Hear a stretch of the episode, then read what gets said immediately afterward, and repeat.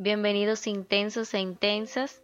Este es su espacio, un espacio para mentes abiertas que busca compartir historias y experiencias enfocadas en el lugar en el que la mayoría de nosotros pasamos el 80% de nuestro tiempo, en nuestro trabajo. En este quinto capítulo vamos a hablar un poco de tomárselo con calma.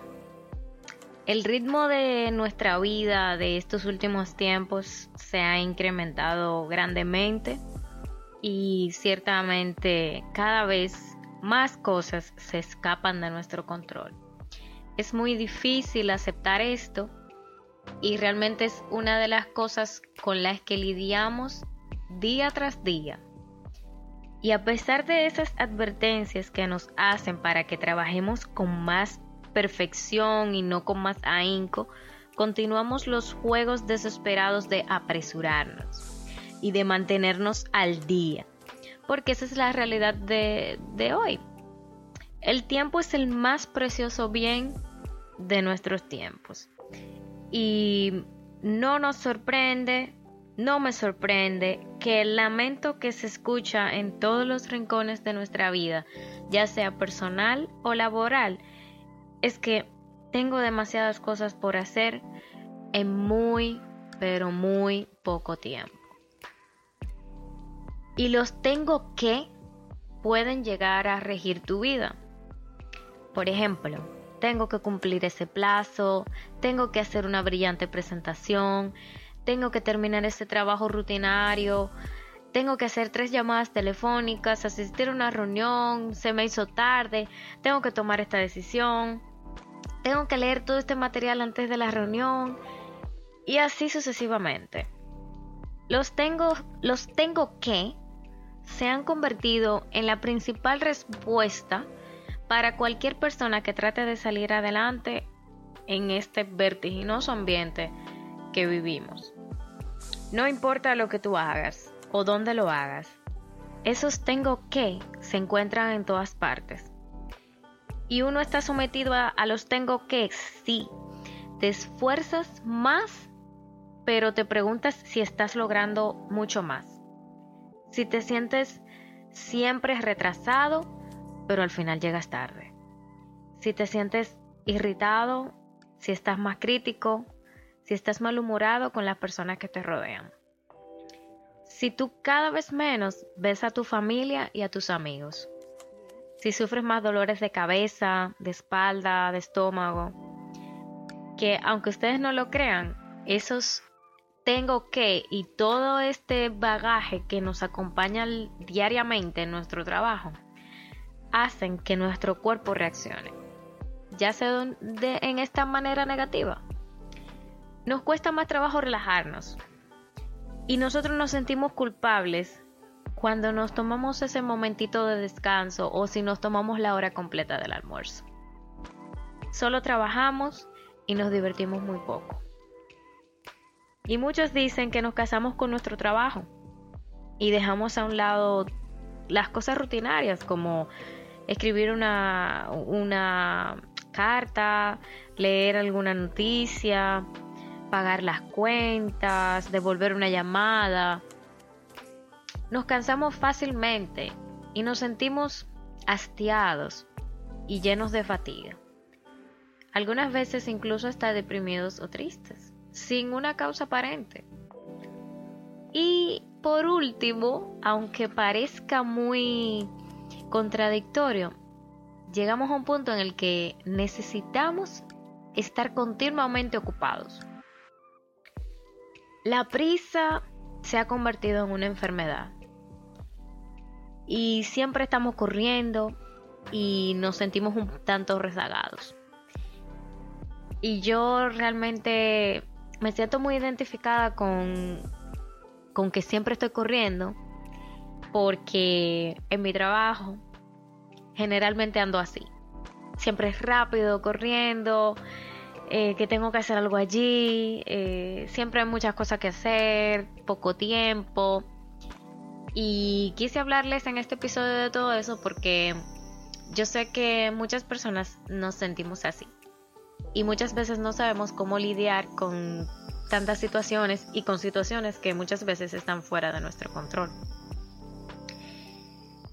Eh, me llamó mucho la atención eh, una persona que me dijo que esta vida deja a cualquier persona frustrada y nerviosa y la vuelve hostil.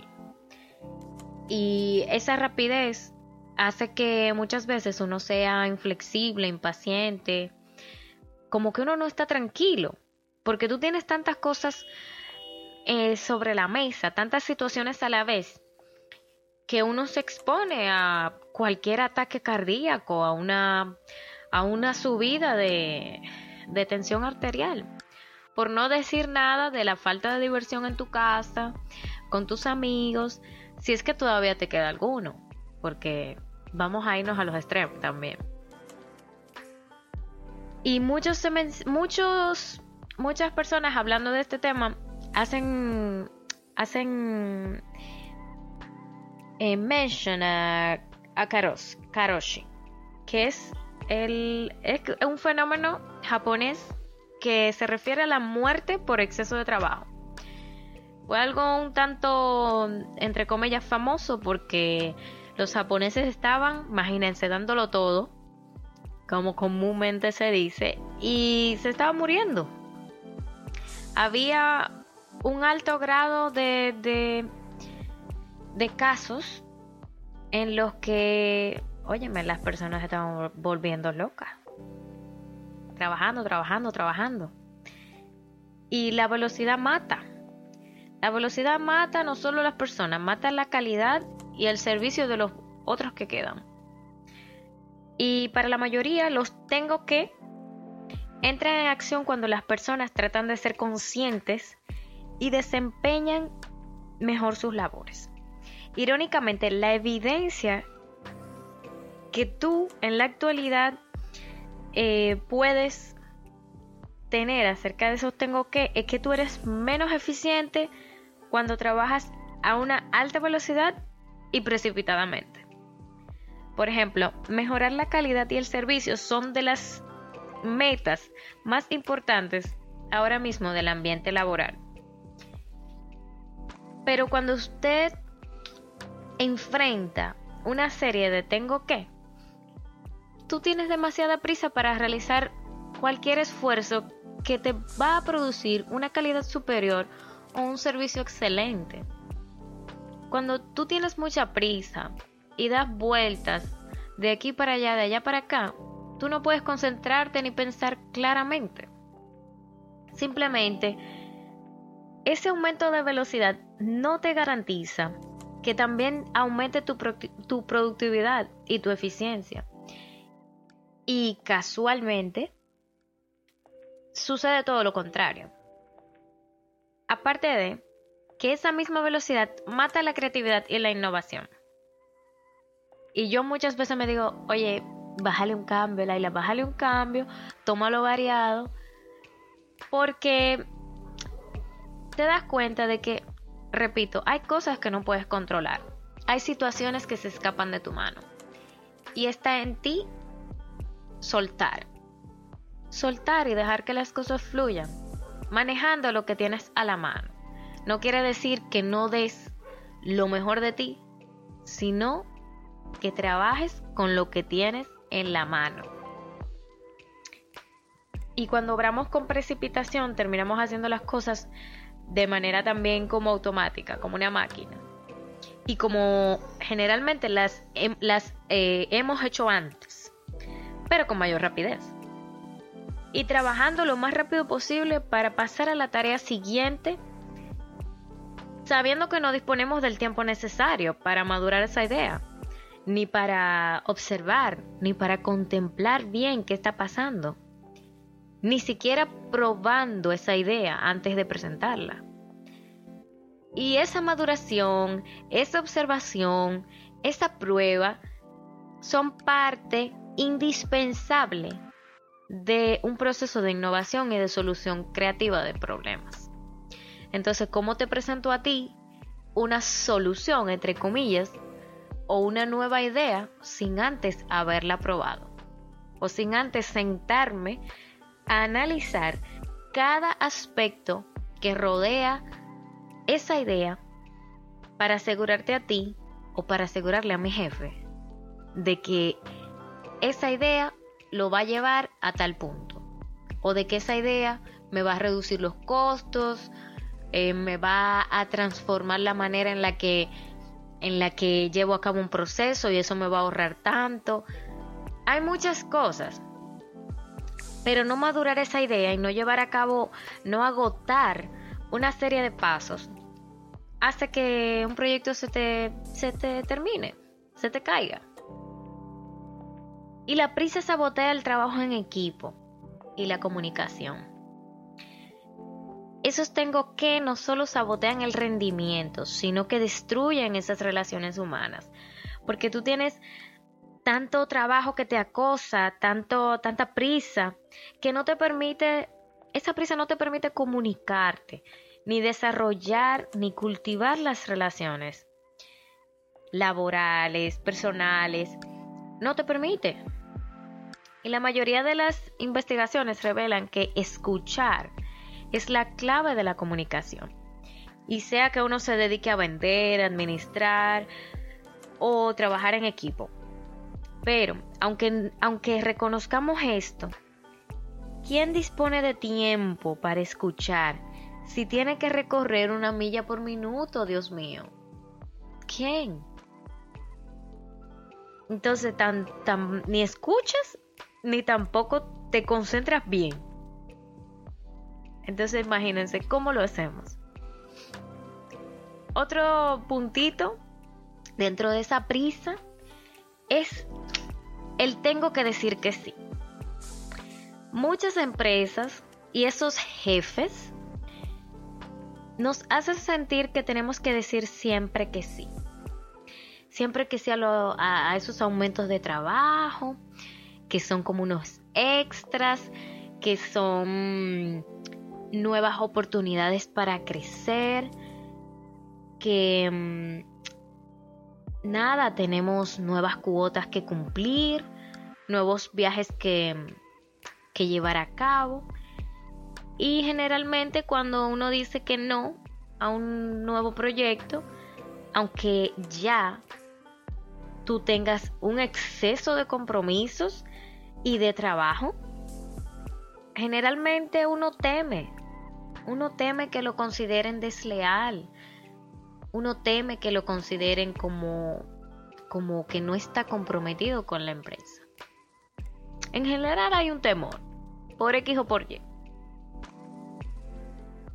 Y muchas veces, y muy importante, es que uno se siente que no, que lo van a ver como que uno no es apto que es incapaz de trabajar en equipo, que uno no está dispuesto a dar ese 100%, que es muy lamentable que se piense así, en el caso de que lo sea. Otros, otras personas le gusta esa adrenalina, esa prisa. Y tengo que admitir que muchas veces soy una de esas. Adicta a la adrenalina, intensa totalmente y creo que mis compañeros me corroborarán con esto, pero intensa me han dicho, intensa me han visto e intensa todos los días me ven corriendo por los pasillos. Y una manera de canalizar esa adrenalina em, es nada, nivelándola. Pero muchas veces esa presión esa velocidad se convierten en dentro de mí, de muchas personas, como un hábito. Y la velocidad mata, vuelvo y les repito, lentamente, silenciosamente. Y si uno no tiene cuidado, esos tengo que se apoderan de uno, sin que uno se dé cuenta.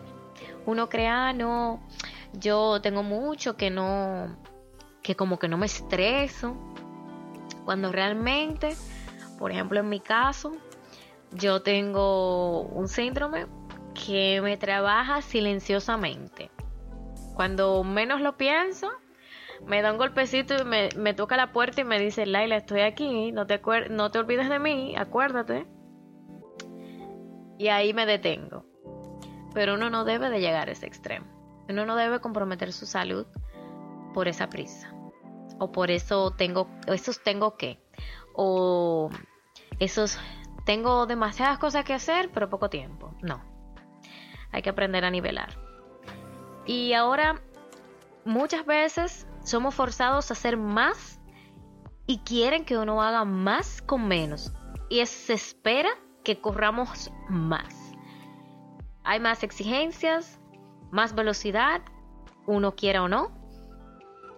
Y uno se encuentra a veces trabajando hasta altas horas de la noche, todos los días y hasta los fines de semana. Y todavía uno se siente rezagado. Y la verdad es que casi todos corremos lo más rápido que podemos. Y muchas personas inteligentes eligen distintas alternativas. Usan una mentalidad que hace dar un vuelco de la velocidad para poder mantener el ritmo. A eso yo le llamo en resumen bajarle un cambio. Bájenle un cambio y tómenlo con calma. La próxima vez que usted afronte una tarea difícil, recuerda que un apasionado al 90% es mejor que un aterrador al 110%. Y que menos significa más. Todos hemos sido receptores de esos esfuerzos muy bien intencionados de cualquier persona o hasta de nosotros mismos, pero sobrecargados. Todos hemos asistido a reuniones en las cuales las personas que están ahí, que son parte de tu equipo o no, son eh, personas que tratan de entregar más material del que una persona puede asimilar. Hablan, imagínate, dos kilómetros por minuto y utilizan unos gráficos súper recargados de números que son imposibles de ver. Menos significa más. Y poniendo de relieve este punto, Winston Churchill, uno de los grandes pensadores partidarios de romper el molde, exigía que cualquier correspondencia que sea dirigida a él se limitara a una sola página. Quise mencionar esto porque él decía que si tú no puedes decir lo que tienes que decir o redactar lo que tienes que redactar en, eh, en una sola página, tú no conoces bien el tema. Y yo pienso que tiene toda la razón. Porque necesitamos mostrar un exceso de hechos, de cifras, de justificaciones, de gráficos, cuando podemos resumir, compactar el tema del cual se supone que sabemos para explicárselo a los demás. Acortamos tiempo, reducimos esa velocidad que nos está matando y el trabajo se hace mejor. Reducir la velocidad, hacer menos y tomarlo con calma son tres estrategias no convencionales para deshacerse de todos esos tengo que. Y el simple hecho de tener conciencia de que vamos a millón contribuye a disminuir esos daños que poco a poco se están cocinando y que a largo plazo nos van a afectar si no, si no empezamos a trabajar con ellos. En resumen, y para finalizar este capítulo, tómenlo con calma. Nos vemos en una próxima.